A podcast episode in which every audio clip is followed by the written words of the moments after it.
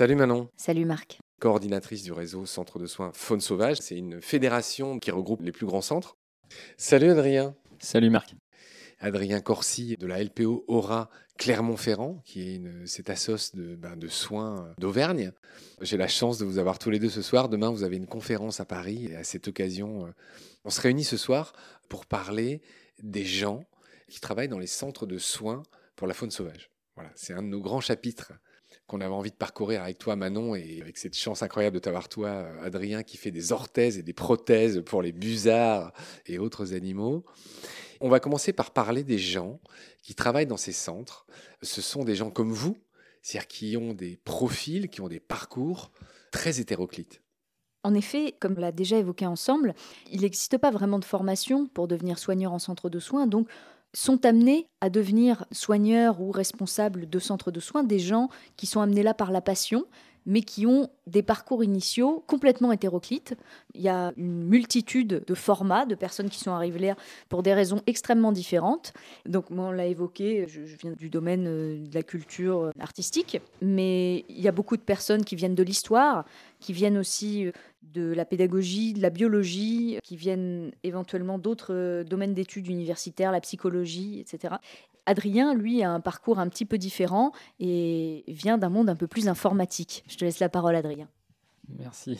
Effectivement, ce n'était pas ma vocation d'entrée de jeu pendant mes études d'informatique, puisque moi l'idée était de, devenir programmeur, voire même de pouvoir coder dans les jeux vidéo, puisque bon, euh, comme on le dit depuis le début, je suis un grand geek et je suis un grand joueur. Et en fait, bah, pendant mes, études, euh, j'ai découvert le bénévolat au centre de soins et c'est là où je me suis dit, euh, en fait, euh, j'adore ça, puisque du coup, j'ai commencé le bénévolat comme beaucoup en trouvant un animal et, dès que j'ai eu mon diplôme, en fait, j'ai enchaîné directement sur un service civique à la LPO. Donc on s'en rend compte, les gens comme vous, c'est des gens passionnés, très investis, qui comptent pas leur temps, qui comptent pas leur argent.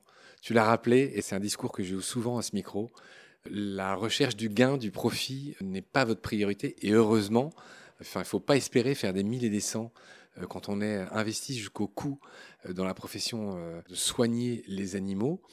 Donc, il n'y a pas que ça. C'est-à-dire que il y a aussi un défaut de pratique, d'enseignement. enfin, il y a tout à faire, tout à créer. On l'a déjà évoqué dans les épisodes précédents. C'est-à-dire que c'est vraiment quelque chose qui s'apprend sur le tas.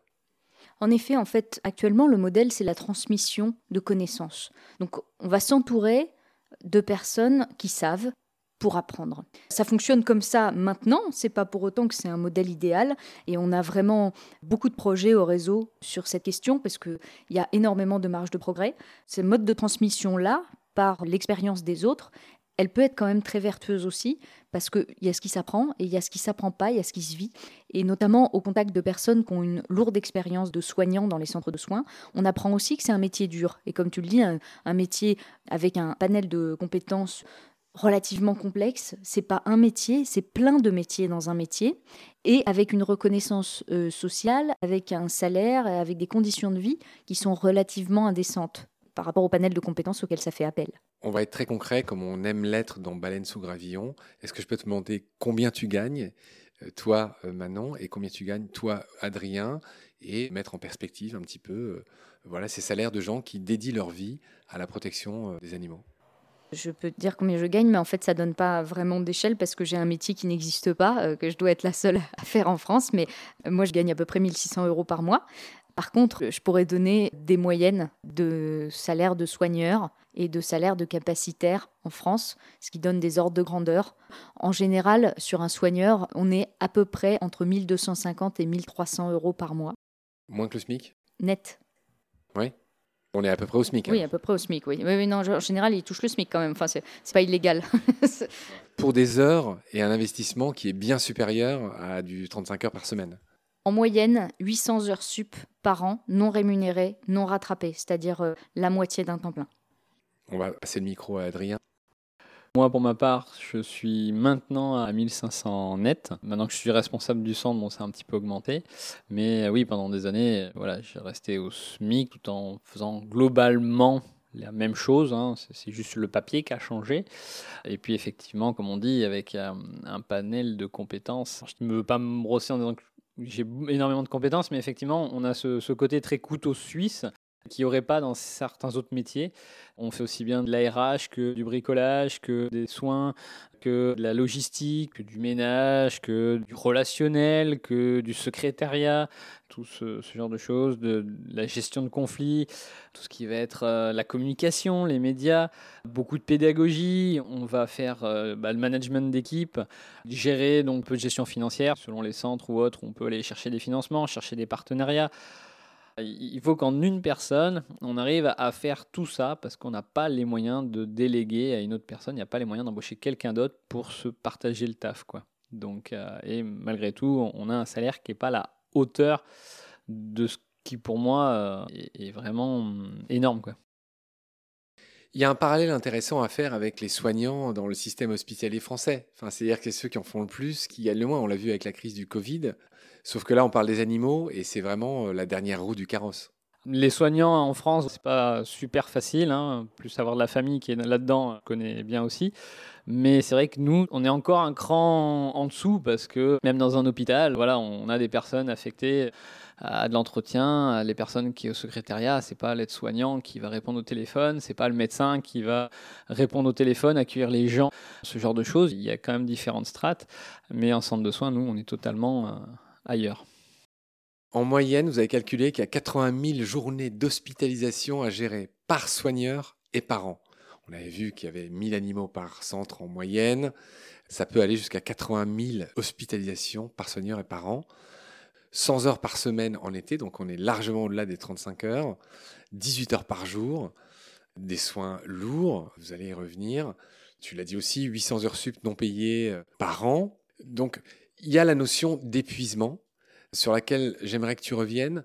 Ça, c'est un truc qu'on sait peu. C'est-à-dire qu'on croit que soigner les animaux, c'est un petit passe-temps sympa quand on a le temps, euh, quand on est bénévole ou même salarié. En fait, ce n'est pas le cas. Vous êtes un peu comme nos soignants dans les hôpitaux, vous craquez. Il me semble que tu as pas mal de choses à dire là-dessus. Oui, d'ailleurs Marc, je te remercie de nous laisser cet espace de parole-là, parce qu'en fait, euh, très souvent, on n'a pas la place de parler de ça. C'est pas pour ça que viennent nous voir les médias. En général, c'est pour parler d'une belle anecdote, d'une histoire qui se finit bien et d'animaux qu'on sauve. Mais la réalité des soignants derrière tout ça, on a rarement la place d'en parler. Donc c'est quelque chose qui est en train de s'amorcer. Voilà, je suis très contente que dans ces formats que tu as pu donner à Baleine sous Gravillon, on ait la possibilité de s'exprimer un peu là-dessus. Ça me semble très important aussi d'avoir cet espace d'expression. Et donc en effet, l'état de santé, l'état psychologique des soignants parce que finalement, on utilise peut-être un peu plus maintenant soignant que soigneur pour faire ce parallèle avec euh, le milieu médical pour humains. Il est déplorable globalement, mais parce que on a au final un plan de charge qui est absolument intenable. Donc tu l'as dit, on a des gens qui font une centaine d'heures par semaine. Et donc, ça ne laisse pas de place pour faire les activités quotidiennes minimales, comme prendre une douche, comme aller manger, aller pisser. C'est une anecdote qu'on raconte souvent et qui est terriblement triste, mais il arrive dans certains centres en été que les soigneurs mettent des couches parce qu'ils n'ont pas le temps de sortir de la salle de soins. Ça donne un peu l'ampleur de la charge. La plupart des soigneurs en été ne peuvent pas faire plus d'un repas par jour. Ils n'ont pas le temps. Ils dorment à peu près 4 à 5 heures maximum, voire beaucoup moins, selon s'ils s'occupent de mammifères ou pas. Donc voilà, c'est un épuisement qu'on ne peut pas rattraper. Et c'est pas parce que ça dure pendant trois ou quatre mois, parce qu'un été en centre de soins, c'est pas deux mois, hein, c'est quatre à cinq mois. Donc malheureusement, on n'a pas le temps de rattraper cette fatigue. Donc on va continuer à détailler pour que celles et ceux qui nous écoutent se fassent une idée plus précise de la quotidienneté de votre travail, de l'implication que ça implique. Pas dit de famille, bon ça c'est à peu près évident, mais j'aimerais qu'on prenne des exemples. Euh, quand on a préparé l'émission, tu m'as parlé de ce monsieur qui était mort sous un arbre. J'aimerais que tu nous racontes cette histoire qui est tragiquissime et qui, selon moi, est très exemplaire. Effectivement, c'est un exemple parmi d'autres parce que malheureusement, cette année, on a connu plusieurs décès dans les centres de soins qui sont dus aux conditions de travail et aux conditions euh, financières des centres de soins. Certains sont décédés suite à une surcharge de travail et d'autres sont décédés suite à des mauvaises conditions économiques. Et en l'occurrence, cette personne, en effet, a subi les conséquences d'une précarité de sa structure. Et donc, suite à un accident qui a fait tomber un arbre sur son centre de soins, il a voulu dégager l'arbre du centre de soins lui-même parce que le centre n'avait pas les moyens de faire appel à un élagueur. Et malheureusement, ça a causé son décès.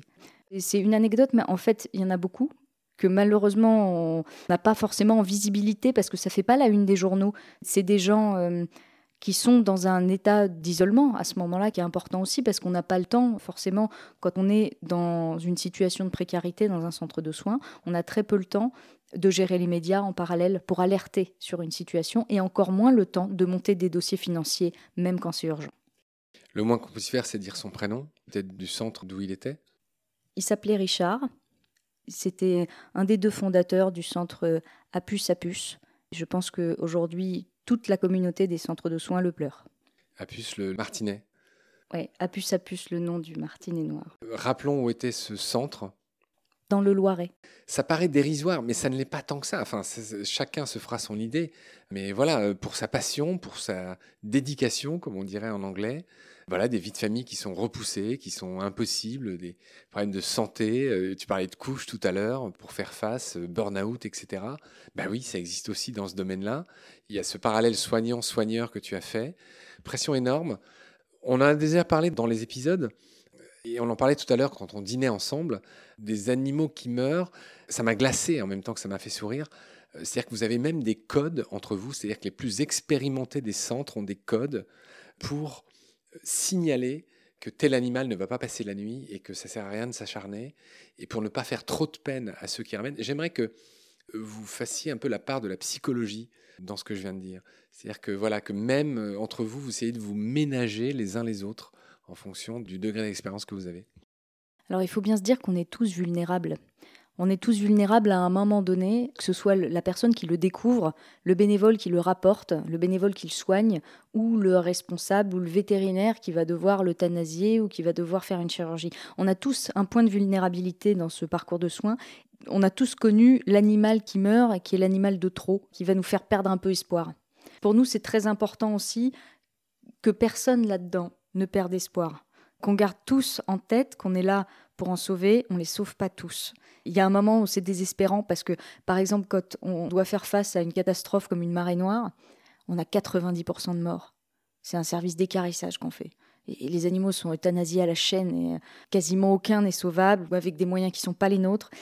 Et comment ne pas tomber dans le désespoir à ce moment-là? Comment ne pas tous avoir l'impression de faire un truc inutile et de participer à ce processus de souffrance des animaux?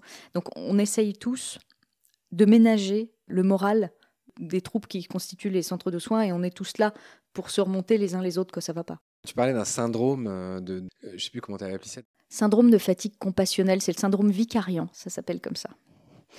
C'est un syndrome qui a été identifié depuis un certain temps hein, déjà dans le personnel soignant, le personnel d'EHPAD, euh, les psychologues.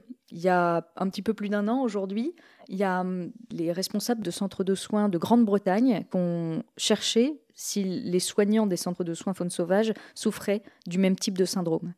Il se trouve que oui. Alors on s'est posé aussi la question, nous au réseau, et il existe un test qui a été mis en place par une université euh, américaine qu'on a fait passer à nos soignants aussi dans les centres. Et il s'avère que 95% de nos équipes souffraient de ce syndrome de fatigue compassionnelle, qui est en fait euh, tout bêtement euh, un, syndrome qui est dû au fait d'être confronté en permanence à la souffrance avec un sentiment fort d'impuissance.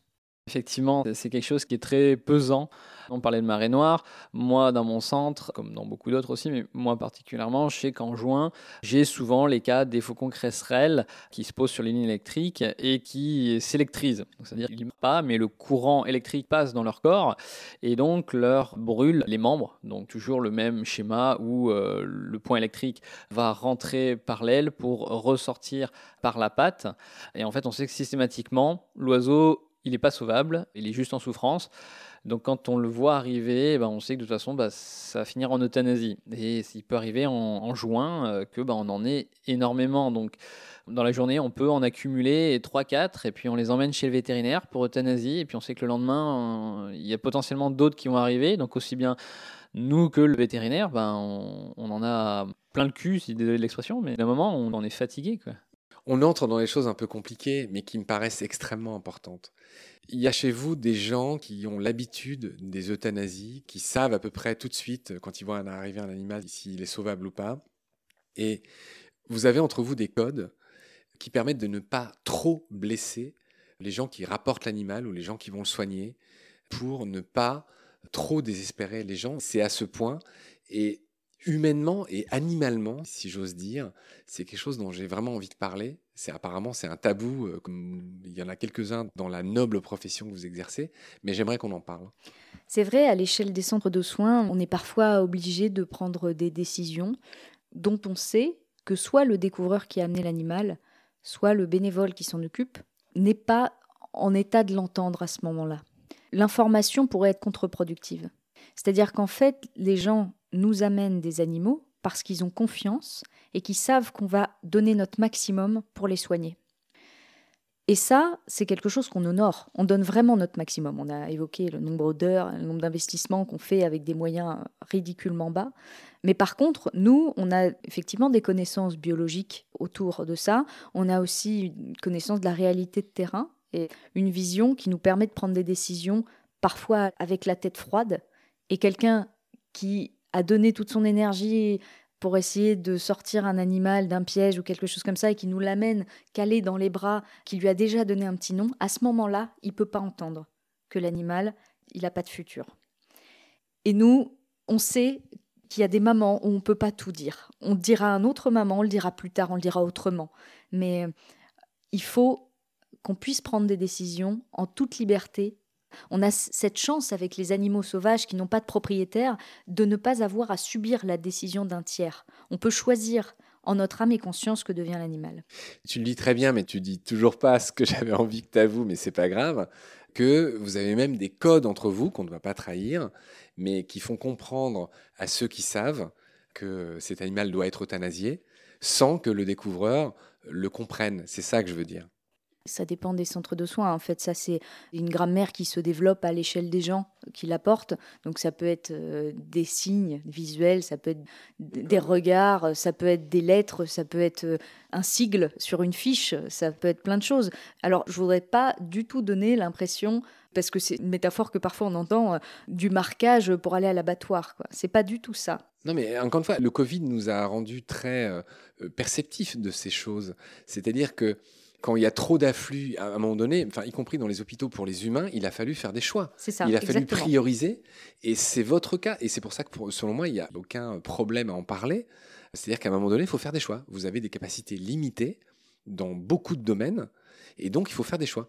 Et là, ce que tu es en train de dire, c'est un truc très simple, hein, au final, sur lequel, selon moi, il n'y a pas. C'est très délicat, c'est très triste, c'est mille choses. C'est une réalité que je voulais retranscrire. C'est que vous êtes amené à faire des choix qui peuvent paraître cruels. tu me regardes d'un air euh, extrêmement réprobateur. Mais voilà, enfin, il faut quand même que les gens sachent que euh, ben, il y a 50% des animaux qui n'en réchappent pas, qui sont ramenés dans les centres. Ce n'est pas mal de le dire, de le faire savoir. Non, par contre, c'est un, crève-cœur euh, pour tous les soignants. parce que comme dans un hôpital pour humains, on n'est pas du tout là pour ça, on est nous aussi là pour sauver des vies. Et de fait, chacune de ces décisions-là, de ces décisions rationnelles qu'on doit prendre pour des raisons budgétaires, pour des raisons de gestion ou pour des raisons de moyens mis à disposition pour sauver un animal, c'est des décisions crève-cœur. Si un animal nous arrive et qu'on ne peut pas le prendre en charge ou pas le soigner parce qu'on n'a pas un scanner ou parce qu'on n'a pas les moyens de chirurgie pour pouvoir faire le soin dont il a besoin, c'est une décision extrêmement difficile. Est-ce que, cher Adrien, tu as quelque chose à ajouter? Est-ce que tu as apporté quelques billes concrètes? Et encore une fois, je ne veux pas remuer le couteau dans ma plaie, c'est le cas de le dire. Mais tu comprends ce que je veux dire. Au final, c'est quand même assez positif ce que je dis, dans le sens où euh, même si ce ne sont que des animaux, et je dis ça volontairement euh, comme ça, que des animaux, enfin pour moi ça ne veut rien dire, enfin c'est autant que nous, il y a une espèce de déférence qui fait que c'est déjà tellement impliquant pour le découvreur, comme tu dis, que euh, humainement, c'est encore un mot qu'il faut employer avec des pincettes, émotionnellement, il y a beaucoup de moyens qui sont mis en œuvre pour ménager non pas l'animal, mais aussi son découvreur, et pour entretenir la flamme, si j'ose dire. Euh, oui, ben, quand les gens, effectivement, comme ça a déjà été évoqué, les gens qui ont découvert l'animal, même si ça fait que quelques minutes, même quelques heures, euh, voilà, qui l'ont trouvé, ils ont déjà un fort attachement. Et pour certains, effectivement, c'est assez délicat de leur expliquer d'entrée de jeu ou, de manière trop, euh, pas dire trop sèche, mais trop. Disons qu'il faut, il faut des fois beaucoup de pédagogie. Il y a des personnes, si on amène les billes, si on amène les éléments, arrivent à l'entendre. Et il y en a où on sait qu'ils sont émotionnellement fragiles. D'accord. Voilà, donc on a fait le tour sur. Enfin, on a fait le tour, on n'aura jamais assez fait le tour euh, sur ces questions euh, à la fois existentielles et émotionnelles. On va en rester là pour aujourd'hui. Je vous retrouve très vite tous les deux pour un prochain épisode. Merci pour vos lumières, pour vos partages. À très vite, salut. Merci Marc. Merci Marc.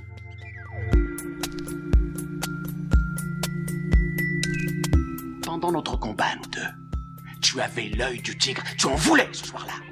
Il faut que tu retrouves ça maintenant. Et la seule façon, c'est de recommencer au commencement. Tu vois ce que je veux dire?